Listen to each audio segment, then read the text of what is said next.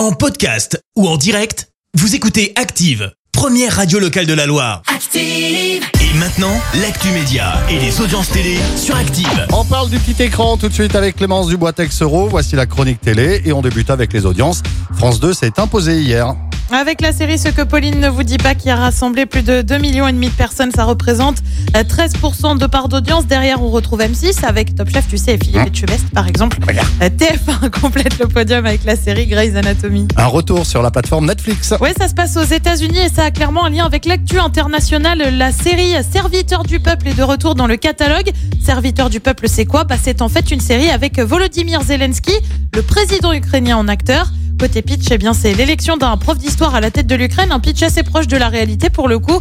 La série évoque aussi avec humour la corruption politique. Et puis direction M6 avec le retour de Mieux chez soi, la saison 3 débarque sur la chaîne le 28 mars prochain. Vous le savez, c'est porté par Stéphane Plaza. Le but, c'est d'offrir des solutions pour sa maison. Le programme remplacera Incroyable Transformation sur la case du 17h. La saison 2 avait rassemblé un peu moins d'un million de fidèles. Et le programme ce soir, c'est quoi? Et bien sur TF1, c'est la série Balthazar avec Thomas Sisley. Sur France 2, c'est Élysée 2022 avec Éric Zemmour, Anne Hidalgo et Nicolas Dupont-Aignan pour euh, examiner leur programme de campagne. Sur France 3, c'est le film Everest. Et puis sur M6, c'est Pékin Express et c'est à partir de 21h10. Merci beaucoup Clémence. Clémence que l'on retrouvera tout à l'heure à 10h. Ce sera pour l'actu. Zaz, tout de suite sur Active avec tout là-haut, là-haut, là-haut, là-haut. là-haut. Merci, vous avez écouté Active Radio, la première radio locale de la Loire. Active.